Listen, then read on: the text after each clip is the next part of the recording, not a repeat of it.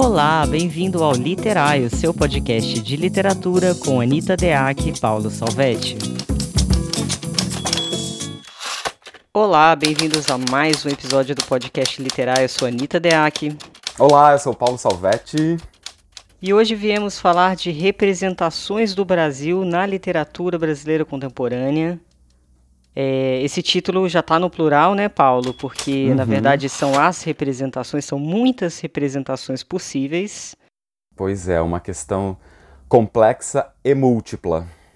E para começar, já vamos chamar um convidado super especial, que é o Luiz Rufato. Ele lançou Eles Eram Muitos Cavalos, Estive em Lisboa e Lembrei de Você, Flores Artificiais, De Mim Já Nem Se Lembra, Inferno Provisório, Verão Tardio, enfim, ele é autor de inúmeros romances, a obra dele é vasta já.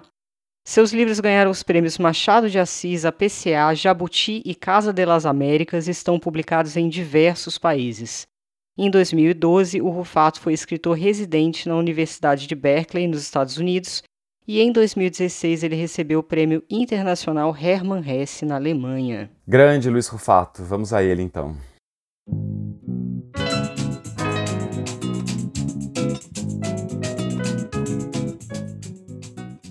Olá, meu nome é Luiz Ufato, é, eu sou escritor profissional há 17 anos, ou seja, há 17 anos eu vivo exclusivamente de literatura.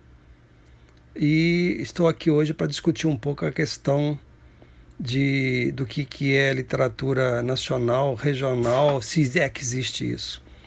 É, meus livros estão publicados em 13 países e eu nunca me preocupei se eu estava escrevendo sobre o Brasil ou, ou sobre Cataguases, que é a minha cidade natal, que é a referência para quase todos os meus livros, se eu sou escritor regional, se eu sou escritor nacional, realmente isso não cabe, não tenho a menor preocupação com isso, porque para mim fazer literatura, boa literatura, é você discutir uma questão que está muito para além disso. É a questão do homem diante dos seus desafios.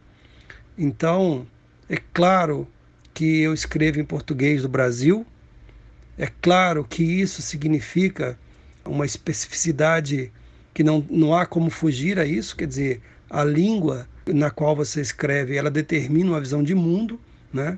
Mas, ao mesmo tempo, eu tenho plena certeza de que isso não é um, um tolimento. Eu fico muito preocupado quando vejo colegas jovens é, preocupados em, em escrever um livro já pensando em se ele vai ser publicado no resto do mundo, se vai fazer sucesso. Essas questões são absolutamente banais e não fazem menor sentido quando você realmente está preocupado em fazer literatura de verdade. E o que, que eu chamo de fazer literatura de verdade? Literatura de verdade, para mim, é quando você coloca a verdade literária acima de qualquer coisa, ou seja, você realmente tem algo a dizer sobre aquilo que você quer dizer. Então, essa questão de regionalismo é uma questão política, que, por exemplo, se alguém escreve um livro em Minas Gerais, ou em, no Ceará, ou no Pará, vão falar, ah, isso é literatura regionalista. Quando alguém escreve literatura em São Paulo, no Rio de Janeiro, não é literatura regionalista. Ou seja, isso é uma estupidez imensa, porque é uma mera questão de quem manda naquele momento. Se quem mandasse fosse o Ceará, a literatura produzida no Rio e São Paulo seria regionalista. Então, assim, isso é algo que nunca passou pela minha cabeça me preocupar. Se eu estou escrevendo literatura regionalista, se a minha literatura não é regionalista, se é nacional, se não é nacional, realmente isso não faz parte do meu escopo de preocupações. O que, que me preocupa realmente, e antes de mais nada, é discutir a questão do ser humano diante dos desafios que lhe são apresentados. Né? E esses desafios são viver num país extremamente desigual, viver num país é, racista, machista, homofóbico, classista, e fazer com que a minha literatura reflita sobre isso. Não como um discurso político, um discurso psicanalítico, um discurso sociológico, mas sim como um discurso literário. Porque para mim a literatura, o discurso literário, ele é tudo isso, mas não é absolutamente nenhum deles. O discurso literário abrange todos os outros discursos mas não é nenhum deles em separado. E é isso que faz a beleza da literatura. A literatura tem esta capacidade de, de transcendência, né? e a transcendência se dá pela linguagem. Então, se alguém me perguntasse o que, que eu recomendaria para alguém que está começando a escrever e pensando sobre o que, que vai escrever, cara, escreva sobre o que está à sua volta, escreva sobre o que você vê, que você sente, escreva sobre aquilo que você pode dar algum tipo de contribuição para uma reflexão para os seus, para os outros, para o outro, né? E isso se faz por meio de uma coisa muito simples que se chama empatia.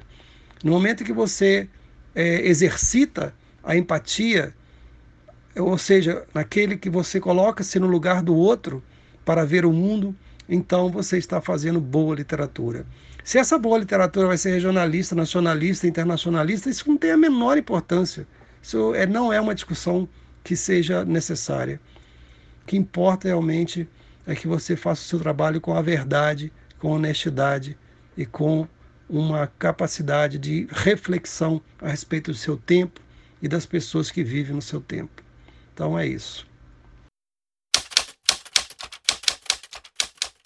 Bem, o Luiz já começa soltando essa bomba maravilhosa e eu concordo plenamente quando ele diz que boa literatura discute o homem diante de seus desafios e a verdade literária está acima de qualquer coisa.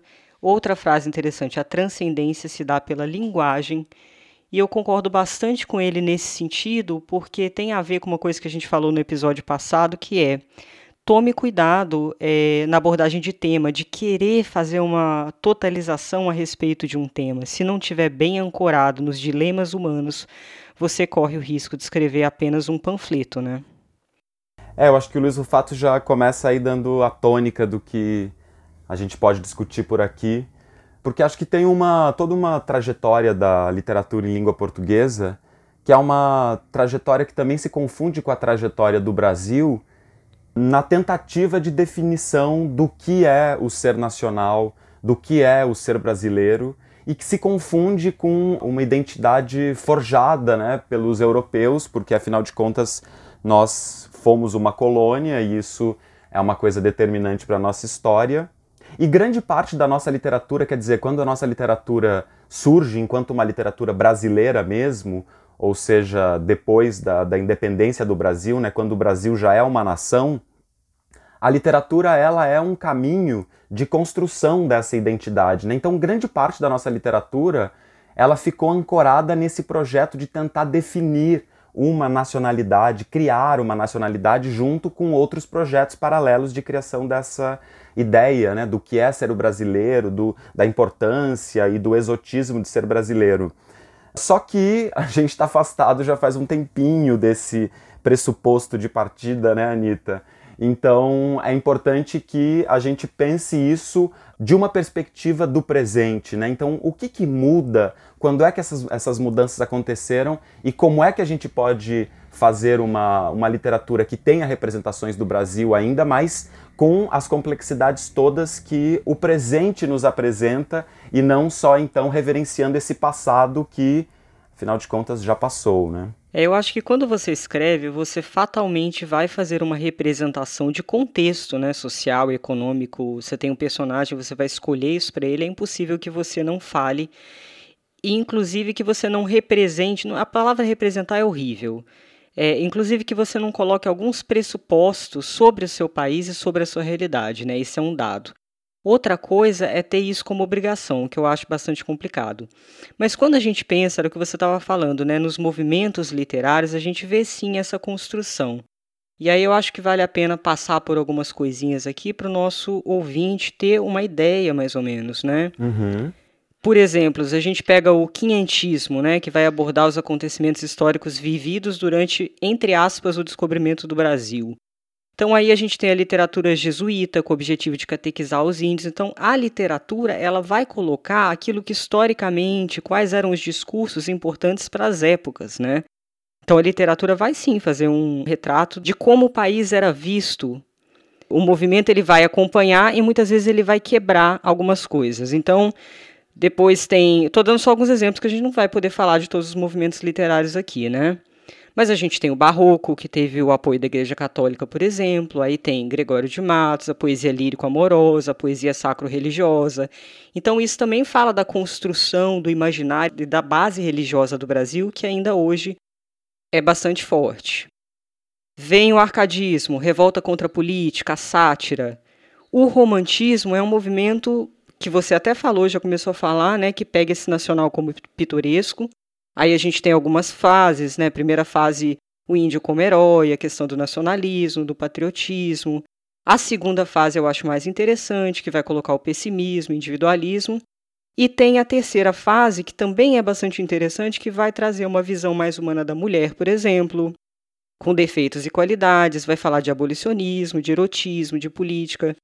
Então, se a gente for pensar na literatura, ao mesmo tempo em que as grandes obras, né, eu acho que elas, como o Rufato disse, elas não são panfleto, elas não têm essa obrigatoriedade de serem documentais, digamos assim, apesar de algumas serem, inclusive, elas sim fazem uma espécie de retrato desse movimento do Brasil, desse pensar a identidade do Brasil ao longo dos anos. É isso que eu estava falando no começo, né? Quando a gente pensa nessa literatura aí colonial, né, que você colocou primeiro, é interessante a gente pensar que na literatura colonial ainda não tem exatamente uma visão que é a visão do Brasil sobre o Brasil, né? A gente tem uma visão do europeu sobre o Brasil. Então todos os parâmetros são internacionais, né? Por exemplo, se a gente pega lá sei lá, desde os documentos de chegada, né? O primeiro documento que a gente tem escrito aqui no Brasil, em tese, que é a carta, né, do Pervaz de Caminha.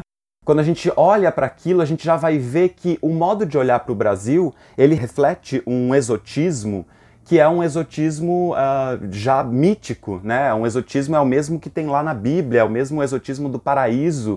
E isso se repete aqui no Brasil por muito tempo, Inclusive nesses momentos, como você estava contando aí, né, o, o, barroco, o arcadismo, e no romantismo começa-se ali então a necessidade da criação de uma origem do Brasil por meio de, de, novos mitos, mitos que são nossos, né? E o José de Alencar ali foi o nosso grande mestre nesse quesito, né? Mas o José de Alencar, se a gente for ver, ele ainda vai usar essas mesmas formas, né? Ele vai usar essa ideia do índio, por exemplo, não por uma perspectiva do que era o, realmente o índio brasileiro, mas por uma perspectiva do que o europeu esperava desse índio, né? Tanto é que se a gente pega lá o, o Guarani, o Peri, por exemplo, primeiro que no Guarani tem lá os, os índios bonzinhos e os índios malzinhos. E o Peri, que é o índio super bonzinho, ele é um gentleman, ele é um maravilhoso. Ah, um... ele é apaixonante. Eu queria um índio daquele na minha vida. ele é esse índio totalmente é, europeizado, né? Porque é um índio que Primeiro que no final do livro, né, dando um spoiler aqui para quem ainda não leu o Guarani, mas no final do livro o Peri, ele, enfim, com a sua força brutal, maravilhosa, ele vai lá e arranca, né? Tá, tá rolando uma enchente enorme, todas as pessoas estão morrendo, né? Teve uma grande disputa com os índios maus, ele tá tentando proteger a Ceci desses índios maus.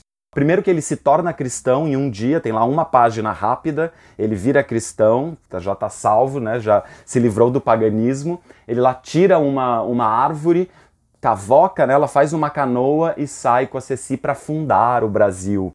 Né? Então uh, a gente tem, tem ali essa construção de uma identidade que está junto, né, tá paralela à própria ideia de criar para os brasileiros que estão então recém iniciando uma pátria, para criar então mitologias que possam dar a ele uma sustentação para se, se sentir brasileiro. Por quê? Por quais motivos? O que nós temos de diferente?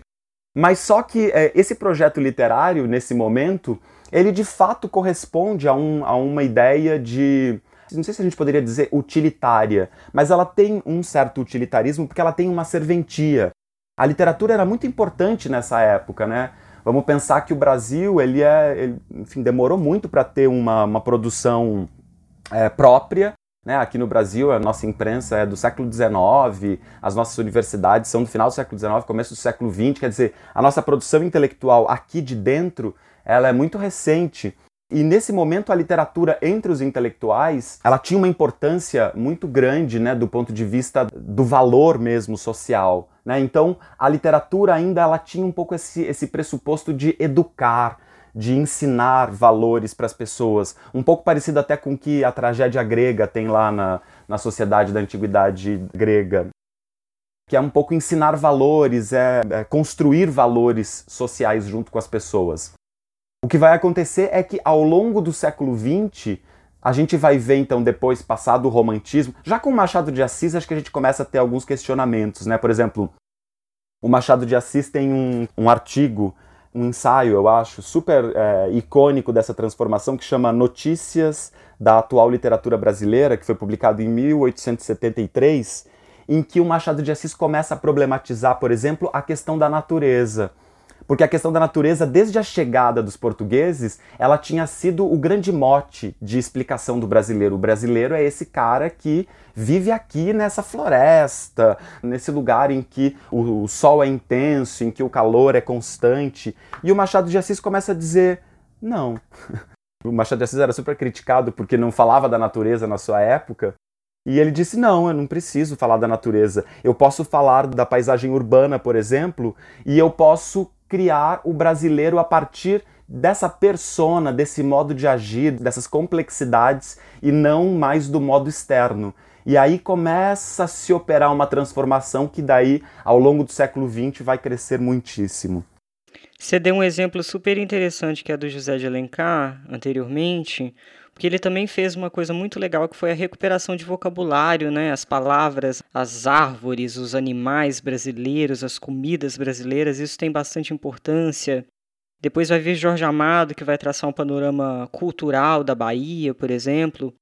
Mas tem sim, como você disse, uma certa contenção né, do que é o Brasil, mas é uma abordagem entre várias abordagens possíveis e foi importante esse movimento mesmo de procurar aquilo que é nosso, apesar de que tantas coisas são nossas, é isso que a gente está colocando em xeque aqui, porque isso se estendeu, na verdade, não concerne apenas a literatura, né, Paulo? Se a gente for pensar em arquitetura, por exemplo, Rio de Janeiro, na Belle Époque, imitava Paris, então a gente não tinha também uma concepção de cidade que era nossa, o que, que é uma construção que tem a cara do Brasil, enfim essas influências não eram apenas influências, a gente copiava ipsis literis. E aí, como você também disse, esses movimentos eles vão se desenvolvendo. Chega o realismo, né, que vai ter influência de Marx, depois o naturalismo, que vai trazer esses personagens de classes sociais mais baixas, até chegar o momento do modernismo, que a gente tem uma renovação da linguagem, uma ruptura com o passado, uma liberdade criativa, e eu separei uma frase do Mário de Andrade que eu acho fantástica, ele fala o seguinte: a prática da poesia tem que ser uma reflexão consciente dos problemas da linguagem, de suas limitações e possibilidades. Ou seja, não é mais uma questão temática apenas, é uma construção de projeto estético dos autores brasileiros que vai ter a ver com a lida deles em relação à linguagem. E, trazendo um pouco esse tema para o agora, eu percebo que existe uma primazia do sujeito né, na literatura brasileira contemporânea. Os fluxos de consciência, o mundo interno do personagem.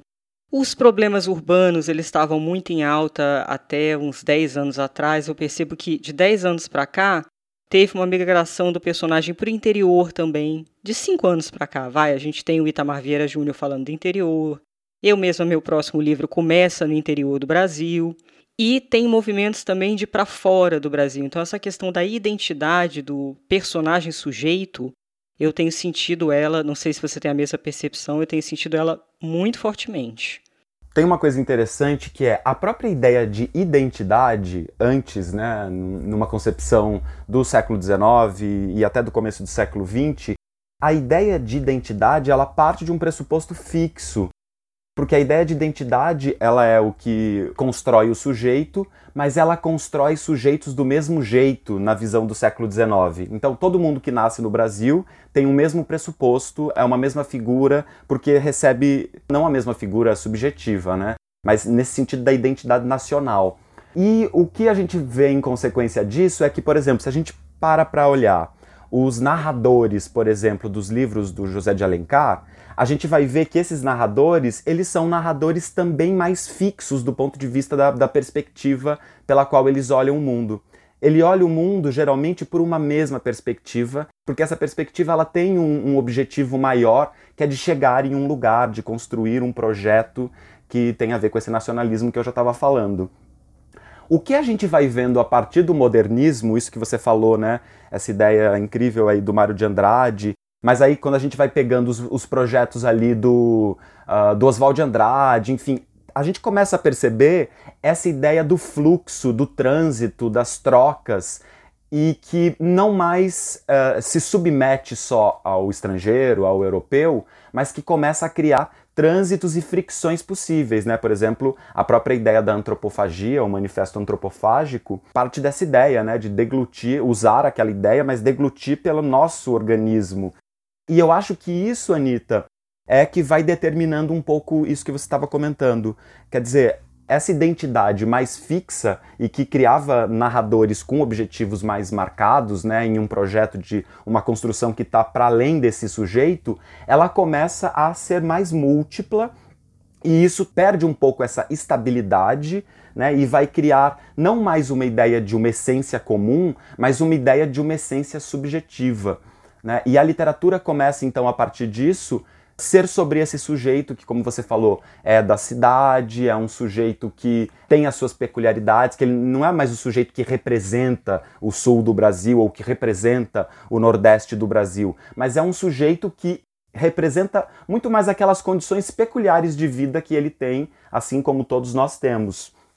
E isso que você estava falando é muito interessante também, que na literatura contemporânea desses últimos cinco anos, ou quando a gente começa a ver esse retorno a, a um interior do Brasil. O meu romance também, né, parte disso, é uma história totalmente do interior do Brasil.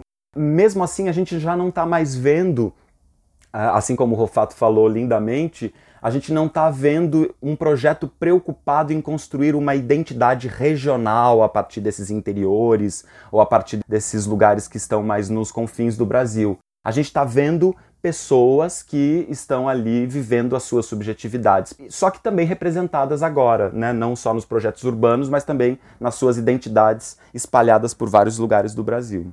Vamos aproveitar a sua fala para chamar um mestre, um grande mestre, no nosso quadro querido, que fazia muito tempo que a gente não colocava aqui. Então, com vocês, Antônio Cândido. Uh! direto do além, porque os grandes escritores não morrem. Jamais.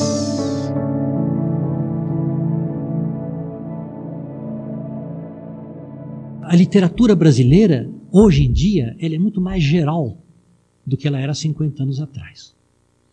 Isso começou a se dar na década de 1930 houve uma espécie de interregionalismo.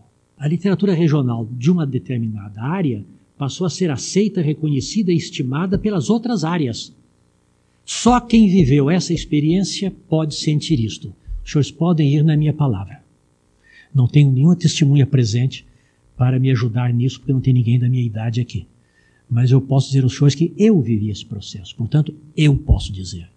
Quer dizer, o, o decênio de 1930, 32, 33, 34, eu vivia numa cidade do interior de Minas. Então a gente recebia os romances de Graciliano Ramos, de Jorge Amado, de Raquel de Queiroz, de Érico Veríssimo. E o Brasil ia chegando todo. Graças à difusão do livro e à nova indústria editorial, graças ao rádio, começaram as diferentes regiões do Brasil a se encontrar através da literatura, como através do rádio. Então, essa tendência de superação de um estrito regionalismo e da aderência excessiva do texto ao ambiente começou a se, a se dissolver aí neste momento. Quer dizer, o discurso literário passou a agir com muito mais folga, liberando-se daquela tradição romântica brasileira do literatura igual a capacidade literária mais nacionalismo. Se exprime através do pitoresco, do regionalismo, do patriotismo, etc. Foi aí que nós assistimos ao começo da superação que nós estamos vivendo agora daquilo que Viana Mog chamou numa conferência famosa o arquipélago literário do Brasil. A conferência de Viana Mog não é muito brilhante, mas a ideia é extraordinária. Ele dizia em 1942 que o Brasil não tinha propriamente uma literatura, porque o Brasil era um arquipélago cultural. O Brasil não era uma unidade cultural. E ele tinha tantas literaturas quanto as ilhas desse arquipélago. Ora, esse arquipélago justamente é que está sendo superado. Esse arquipélago está sendo superado. Não só do ponto de vista demográfico, do ponto de vista político, mas também do ponto de vista eh, literário. Se nós estamos vivendo no plano muito mais amplo da estética, vamos dizer assim, o fim da era romântica, se nós pensarmos no Brasil, nós estamos também vivendo o fim da nossa era romântica. Quer dizer, os nossos pressupostos românticos brasileiros estão também se transformando muito. Eles estão também. Eu não sei se o que isso vai dar no futuro, ninguém pode saber. Eu hoje, quando leio os artigos do meu tempo, eu vejo que todas as previsões eram fatalmente erradas. Todo crítico escrevia em 30 dizendo que ia acontecer em 40 errava, o que escrevia em 40 dizendo que ia acontecer em 50 errava, e assim por diante. Eu mesmo, quando leio certos artigos meus daquele tempo, exponho de lado depressa.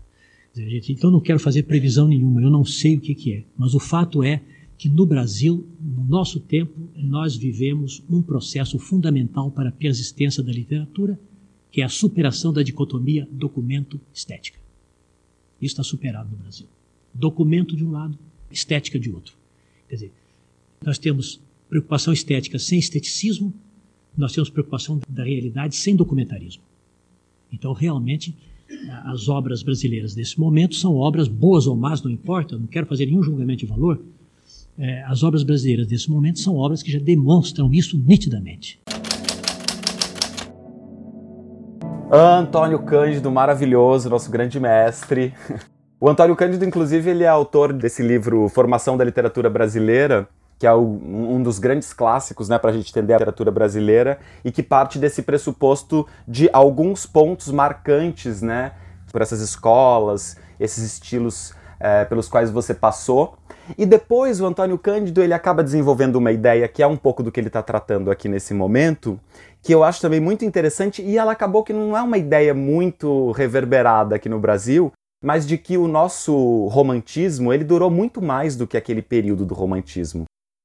Nessa ideia do Antônio Cândido, o romantismo está acabando nesse momento que ele está falando. Essa palestra aí que a gente colocou esse trechinho, ela aconteceu em 88.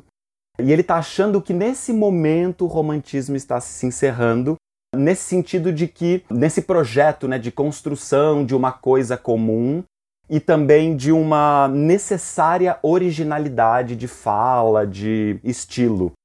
E é interessante que nesse fragmento ele está chegando num pressuposto, né, embora ele seja ali maravilhoso ao dizer que ele não, tá, não sabe o que vai acontecer no futuro, enfim, é, mas a gente pode dizer que várias das ideias dele ali estão acertadíssimas até hoje, porque esse pressuposto de que o Brasil teria né, é, uma literatura regional que representaria né, o, o, Sul, o Nordeste, o Norte, o Sudeste, acabou sendo substituída por uma ideia de um projeto que valoriza a literatura, né? Então, nesse sentido, tem muito diálogo com o que o Rufato falou, né? Porque o Antônio Cândido também está pensando nisso, que o mais importante não é essa literatura que quer dar conta do documental, daquilo que está acontecendo, né? mas é uma literatura que pode falar do, do que está acontecendo ficcionalmente e o que está acontecendo ficcionalmente também pode ser um documento, quer dizer, não precisa mais ter essa relação necessariamente ou uma coisa ou outra. Olha, eu vou te falar que eu acho que o romantismo ele nunca vai se extinguir completamente porque ele tem a ver com uma mentalidade que é uma mentalidade pretensiosa de dar conta de tudo. Tá para além até da questão da representação do Brasil, né? Para mim, um livro romântico ele tem a ver com essa ideia mesmo de dar um retrato acabado, total de alguma coisa. E a gente vê isso sendo abordado em relação a vários temas. Então, eu, na verdade, eu estou deslocando um conceito de características do romantismo para aplicar eles a outros tipos de livro cujos autores são totalizantes, digamos assim, né? E é uma mentalidade projetiva, é uma mentalidade que também faz parte da vida de muitos leitores que esperam, por exemplo, eu quero entender a pandemia, né? Então vou ler um livro sobre a pandemia porque quer dar um cheque ali. Deixa eu fazer uma ideia geral do que está acontecendo, o que, que é isso para o ser humano por meio de um personagem. Então, essa ideia romântica de dar conta de tudo é meio que uma balela. Tem uma outra coisa legal ainda, Anitta, dentro dessa ideia de que o romantismo não acabou totalmente, porque é o romantismo que traz o romance. Né? O romance era um gênero muito menor, era um gênero é, irrelevante, era um gênero popular. Né? E hoje, por exemplo, uh, vamos pensar que, sei lá, pelo menos 50% do que a gente usa de material aqui para os nossos próprios pensamentos aqui no podcast tem a ver com as nossas leituras de romance, né? Quer dizer, o romance virou tanto uma obra das primeiras grandezas na literatura, quanto fonte de estudos infinitas, né? Porque, enfim, grande parte das renovações é, literárias que a gente vai vendo ao longo do século XX, elas dizem respeito ao romance. Né? Então, acho que nesse sentido também ainda dá para a gente pensar nessa linha de continuidade do romantismo aí, como você estava comentando. É verdade. Aliás, para quem quer ser escritor, vale a pena entender um pouco de como surge o romance, para quem ele surge, porque ele surgiu para mulheres, não surgiu como a gente pensa hoje o romance, para quem ele é hoje, que é para uma população. Estou falando de literatura, a chamada alta literatura aqui, né, que exige uma certa escolaridade e tal. Ele não surge desse jeito. E vamos aproveitar aqui para chamar o nosso queridíssimo segundo convidado, ele é o Alexandre Rabelo, escritor com formação em História e Letras pela USP. É autor dos romances Itinerários para o Fim do Mundo, Nicotina Zero, um livro de anti-ajuda, e é co-organizador da antologia A Resistência dos Vagalumes. Desde 2018 dirige o Mix Literário, evento anual que reúne debates e ações sobre literatura queer no Festival Mix Brasil da Cultura da Diversidade. Demais, vamos lá para o Ale Rabelo então.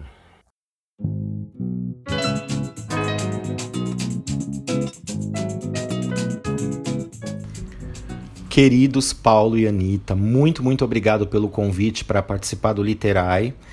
É... Com certeza sou um fãzão desde o primeiro episódio, vocês sabem, estou sempre recomendando.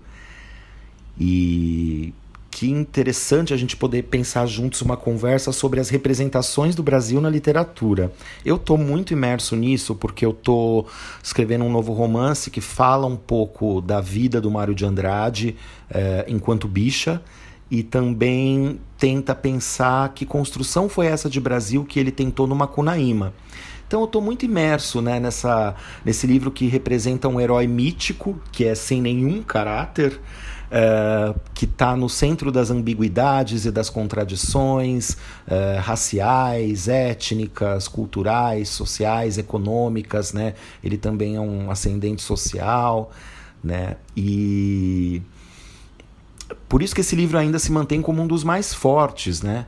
Agora, como seria contar essa história não com aquelas fontes de segunda, terceira mão que o Mário tinha disponível na época dele, mas com o conhecimento histórico que nós temos hoje de outros sujeitos históricos, né? enfim, das grandes massas, dos negros, das mulheres, das bichas, né, de todos os trabalhadores informais que sempre construíram o Brasil, né? Por isso que eu acho que as representações mais interessantes que nós temos é, são aquelas que mostram o brasileiro em trânsito. Aí a gente já pode até começar a falar do Grande Sertão Veredas. Né? Olha, no próprio título a gente fala, já vê que são as veredas que vão tentar dar uma imagem dessa totalidade brasileira para gente. Né? Uh, acho que mesmo uh, em sei lá, um poema clássico do Drummond, A Pedra no Meio do Caminho, né? Esse é o grande drama, né? Você ter a pedra no meio do caminho. O brasileiro é o ser em trânsito. Embora durante o romantismo uh, houvesse uma tentativa de representar etnicamente o brasileiro pelos povos originários, né? Como nos livros de José de Alencar. Isso é muito importante, principalmente hoje em dia, nós temos uma literatura indígena que é a própria voz do Brasil né? Uma literatura negra, uma literatura lésbica, uma literatura bicha, uma literatura, né? Uma literatura de periferia que não é só para a periferia, que consegue falar também sobre o todo a partir dessa perspectiva periférica e marginal, né? Eu acho que essa está sendo um pouco a tendência. Eu me inspiro bastante é, na obra de algumas mulheres e homens super sensíveis como o Itamar Vieira, eu acho que ele nos dá uma imagem de Brasil, apesar dessa dentro dessa uh, localidade que ele funda, né? E muitas mulheres como ele, eu acho que a Débora Dornelas, a Nara Vidal, né, Ana Maria Gonçalves, mostram essas sagas de mulheres que uh, mostram uma imagem completa do Brasil, então, nós estamos um pouco nesse movimento, né? O que as bichas, as mulheres, os pretos, nós temos a dizer sobre a totalidade do Brasil e não só sobre as nossas comunidades, né? Existe uma urgência agora, não só de mostrar as categorias, mas de unir um pensamento sobre o Brasil, né? Eu gostei muito da fala do Ali. Bem, primeiríssimo, muito obrigado por ouvir o Literai, né? A gente fica muito feliz tendo tantos autores, além de pessoas que querem escrever, autores que nos ouvem, né? Uma super honra pra gente. E o Ali falou uma coisa muito legal sobre, ele diz assim: as representações mais interessantes mostram o brasileiro em trânsito. Então aqui ele já coloca essa ideia que é bem diferente da rigidez de tentar definir alguma coisa, né? Na verdade, o movimento da literatura seria falar sobre esse trânsito, digamos assim. Também fiquei já super curioso para conhecer esse livro novo aí que vai trabalhar com essa perspectiva do Mário de Andrade enquanto bicha, né? É muito interessante porque o Mário de Andrade mesmo tem uma produção importantíssima para a construção disso que a gente está aqui comentando, né? O Mário de Andrade escreveu Macunaíma, que é dessas bíblias, né, em relação à revisão desse nacionalismo aí romântico, porque ele vai ali botar abaixo toda essa ideia do herói, enfim, Macunaíma é aquele ser totalmente híbrido, né, com muitas perspectivas diferentes e com uma personalidade nada convencional, né, sem nenhum caráter, inclusive. Só que o Mário de Andrade também passou por essa questão que é ele era um homem bicha, uh, como a Ale está dizendo, e isso também tem uma questão ali que no contexto do que ele viveu ficou sempre meio encasulada, né? Então interessante que provavelmente quando o, Alexandre está escrevendo sobre isso, ele está, de certo modo, também revisitando essa mesma perspectiva né, que, o, que o Mário teve de investigar o Brasil, de investigar as brasilidades, as nacionalidades, mas observando como é que o, um cara que estava pensando tão intensamente isso estava ainda assim vivendo dentro desses padrões que de algum modo o enclausuravam, né? Porque, enfim, ser gay, homossexual neste momento a gente sabe que é muito diferente do, de ser hoje, né? Se hoje a gente já tem aí mil questões, imagina como era na época do Mário de Andrade, né? E tem uma coisa dentro de, do que o, o Alexandre comentou que eu acho importante a gente desdobrar um pouco aqui, que é um pouco essa ideia da, da totalidade, né? Que ele falou que enxerga em alguns autores, em algumas autoras, né, autores negros, autoras mulheres, falando sobre o seu lugar de estar no Brasil e alguma possível totalidade que eles podem representar, né? Eu fiquei tentando pensar em que sentido que dá para a gente entender essa totalidade, Anitta, né? Porque me dá a impressão de que hoje, quando a gente fala disso, né, quando a gente fala de alguma coisa comum do Brasil, quando a gente fala de uma coisa que nos identifica a todos os brasileiros, é difícil a gente pensar nessa mesma identidade romântica, né, que uma unidade mesmo, né, que está ali é, cerceada por valores determinados. Né? Então, fiquei muito pensando que é, a gente pode entender isso uh, num sentido oposto até essa ideia de identidade. Uma totalidade que tem muito mais a ver com esse espaço comum do questionamento. Né? Eu acho que também o, o Rufato, sempre aqui que vai nos servir de parâmetro para pensarmos, acho que o Rufato também já coloca um pouco essa coisa, né? Que é essa disposição de pensar sobre o que está ao nosso redor, à nossa volta. Eu acho que tem, essa totalidade, então, não seria uma unidade, Acho que tem muito mais a ver com esse comum de questionar conjuntamente o que, que determinou uma unidade que a gente quer destruir.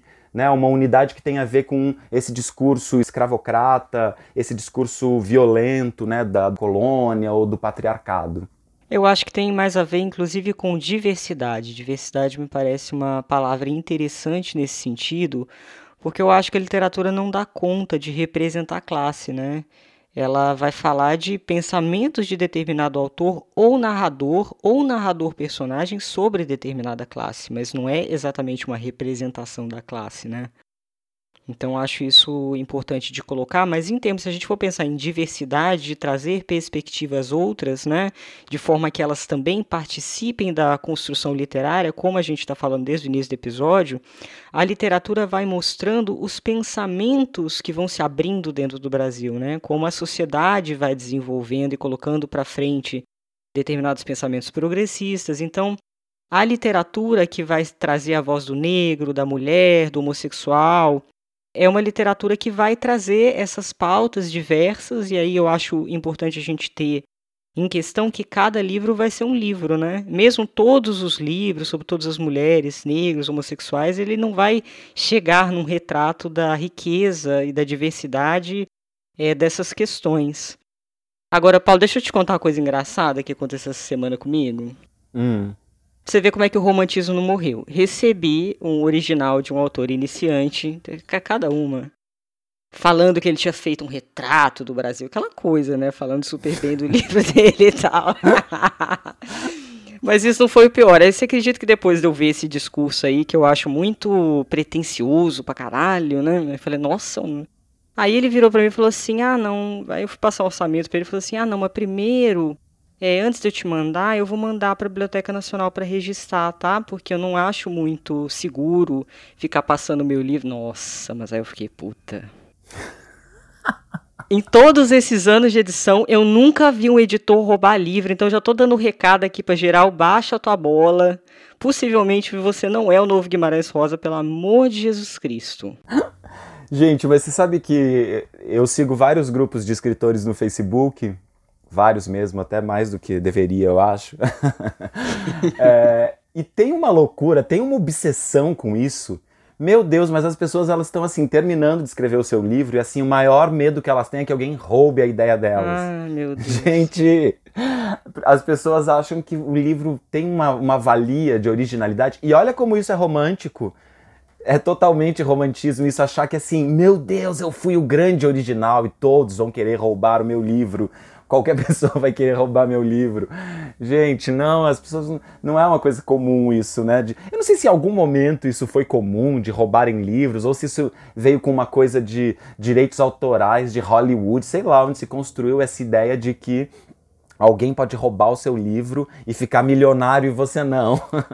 Olha, Paulo, em todos esses anos eu conheço um caso apenas, é muito raro de acontecer. E aí, para acalmar os gênios, é, Basta a propriedade do seu arquivo, tá ali a data que você iniciou esse arquivo. Juridicamente você consegue provar muito rapidamente que esse livro é teu. Então fica tranquilo e não enche o saco de editor falando que o editor vai roubar teu livro, senão ele vai falar não para você, como foi o caso para esse autor aí que eu já mandei para as cucuias. É, só retomando aí um, um pouquinho do que você estava falando, né, ainda sobre a fala do, do Alexandre, para você ver, Anitta, como o Antônio Cândido não é nosso mestre à toa, né? Não é um cara iluminado que serviu de base para pensarmos muitas das coisas que a gente pensa hoje, né?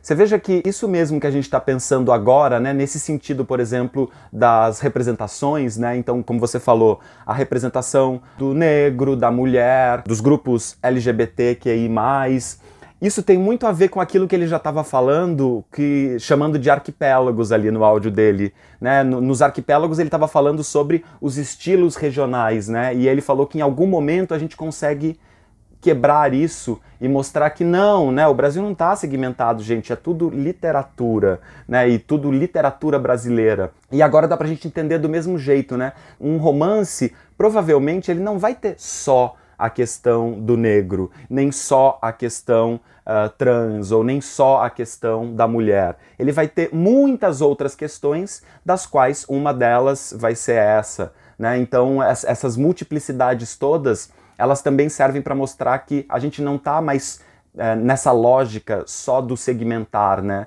A gente está numa lógica múltipla. Então, quando a gente vai pensar essa ideia de representações na literatura, é importante que a gente tenha essa perspectiva de que, tudo bem, eu quero dar um foco, eu tenho uma questão né, que, movente ali na obra, mas é legal a gente também considerar que nós sempre estamos é, em multiplicidade. Né? Então, além dessa questão, várias outras também são fundamentais, inclusive para que aquela esteja contextualizada é, e que possa revelar de fato humanidades, né? que a humanidade é muito mais do que uma ou outra questão. Né? É, e em trânsito, como Alexandre Rabelo falou, né? Em trânsito. É, eu achei fantástico essa fala dele. Bem, vamos chamar Toninho de novo? Vamos! Já que o Alexandre falou sobre Guimarães Rosa, que tal ouvir o mestre sobre isso?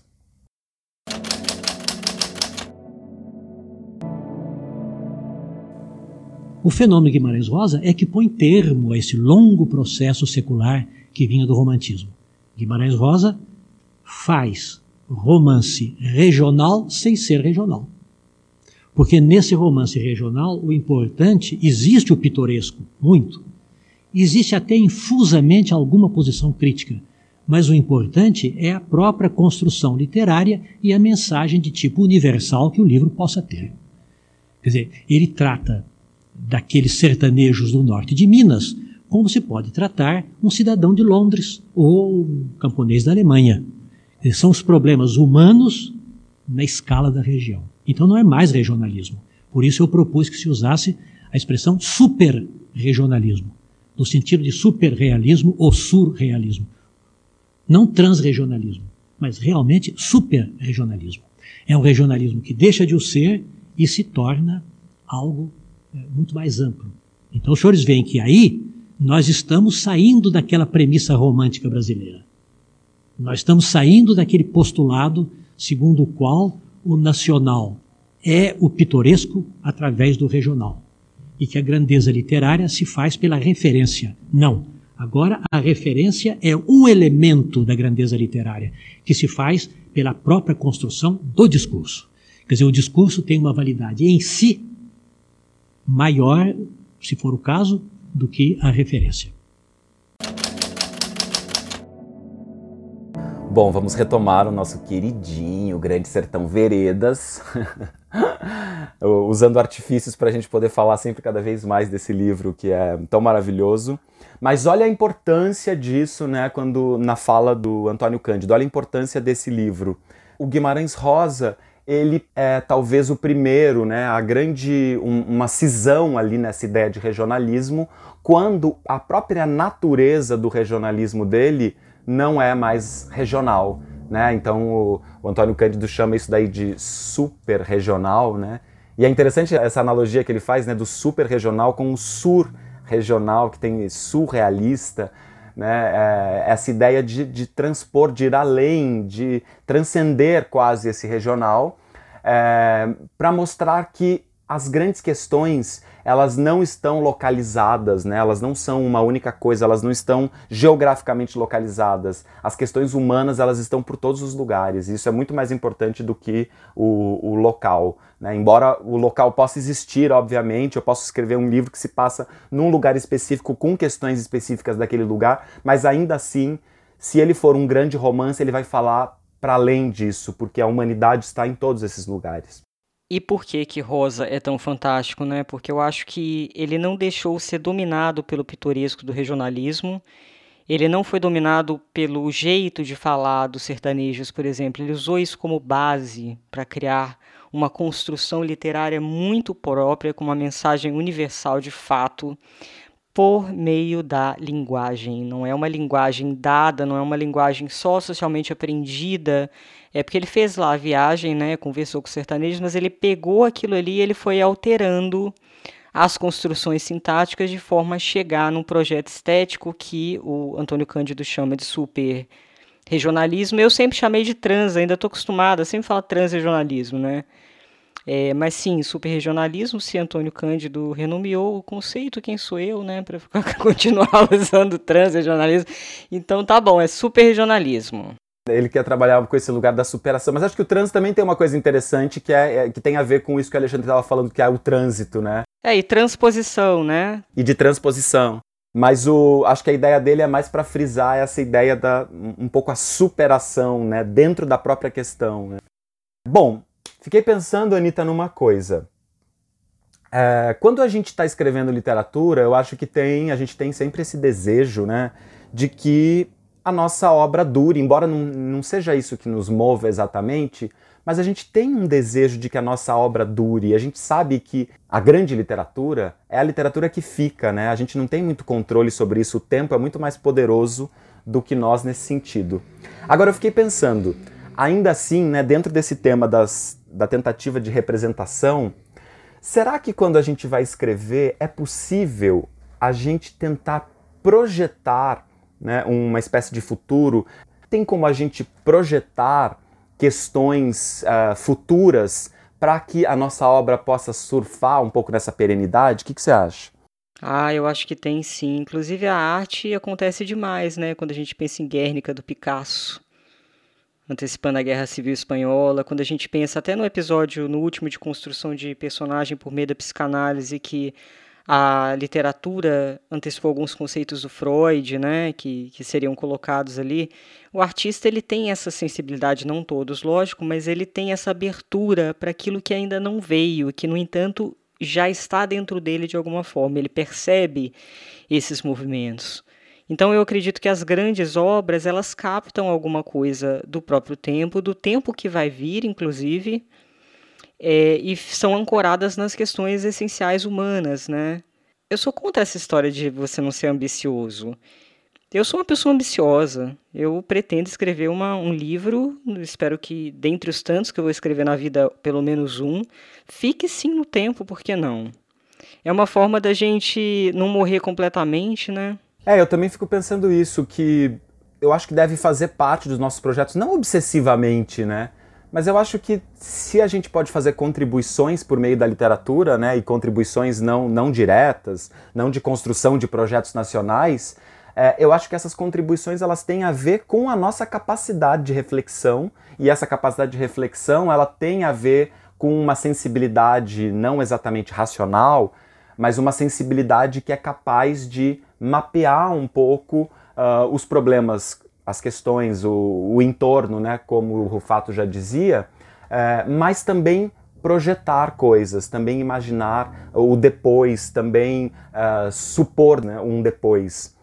E acho que ainda tem uma última coisa dentro disso, muito legal, que a gente ainda não explorou ali, do que o Rufato falou, que é esse poder que o escritor uh, pode desenvolver e pode se tornar um poder se ele conseguir desenvolver bem, que é esse lance da empatia, né? essa busca por uma forma de entender o outro que, uh, de fato, uh, possa colocar outras perspectivas que não somente as nossas subjetivas, mas essas perspectivas projetadas numa sensibilidade de entender o outro. Isso dialoga um pouco com o que a gente já conversou aqui né, em outros episódios, né, sobre, por exemplo, uh, lugar de fala ou sobre a memória né, mas que tem a ver com essa ideia de a gente projetar sensibilidades para além de nós, a partir de nós.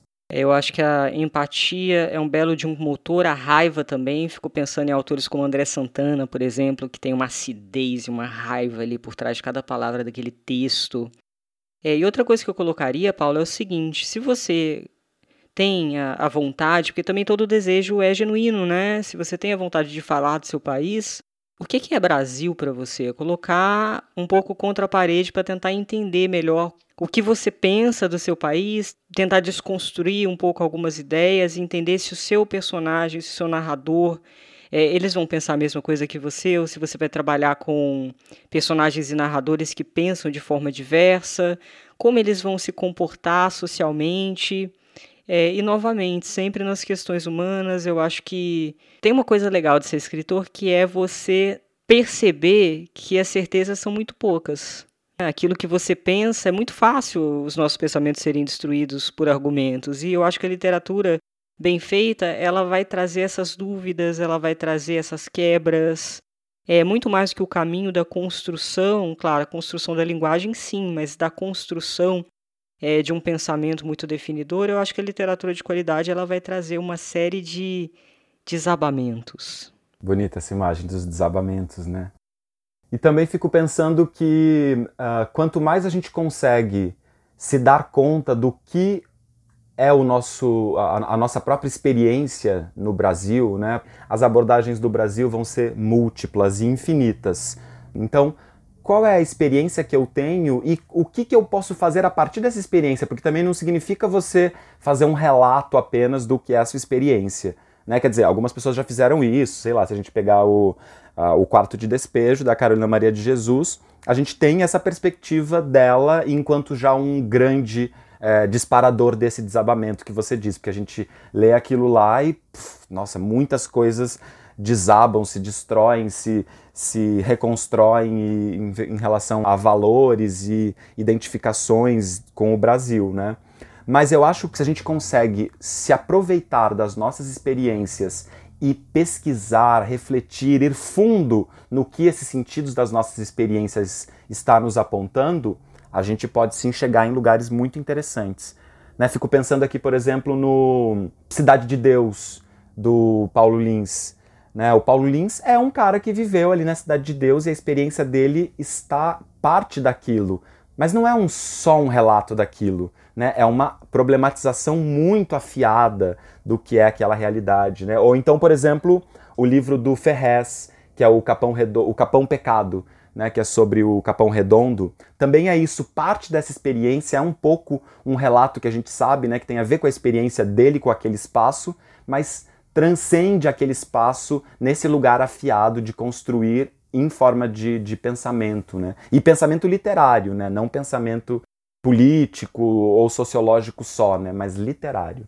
Sim, pensamento literário. Eu acho importante você não ser nem escravo da realidade, de maneira a colocar aquilo que você escreve para atender cabalmente a realidade, completamente, como uma obrigação, nem negar a realidade diante, por exemplo, ai, ah, quero novas perspectivas. E aí você começa a fazer uma coisa que a gente já abordou no episódio sobre lugar de fala, que é ah, negar pedofilia, negar machismo, negar patriarcado. Isso ainda existe. Então, é, você pode abordar a realidade sob uma perspectiva que não seja também só politicamente correta, caso você queira, isso não é problema nenhum. E para indicar mais um livro que eu falei do André Santana, o livro de contos que eu indico dele é O Brasil é Bom, que traz uma, uma diversidade e uma sordidez, digamos assim, deliciosa. Legal. Bom, acho que falamos bastante já, hein? Sim, estamos encaminhando para o final. Quero dar uns recadinhos, gente. Em breve, eu e o senhor Paulo Salvetti vamos colocar no canal do Literário no YouTube. Quem não estiver seguindo, segue lá. A gente vai começar a fazer lives com escritores, né, escritores que participaram dos nossos episódios para falar sobre a obra deles, porque vocês pedem, né? Por que, que vocês não fazem resenha? Por que, que vocês não, não falam de obras específicas? Bem, primeiro que a gente não tem tempo, mas agora a gente vai abrir esse espaço para deixar os escritores falarem mais longamente. Então, quem quiser seguir é o canal Literai lá no YouTube. E eu também queria contar que eu vou lançar o meu canal, que vai ser o canal da Anitta Deac, que vai linkar também algumas dessas entrevistas. Eu vou trazer todas as terças e quintas, ou seja, amanhã já vai ter conteúdo lá.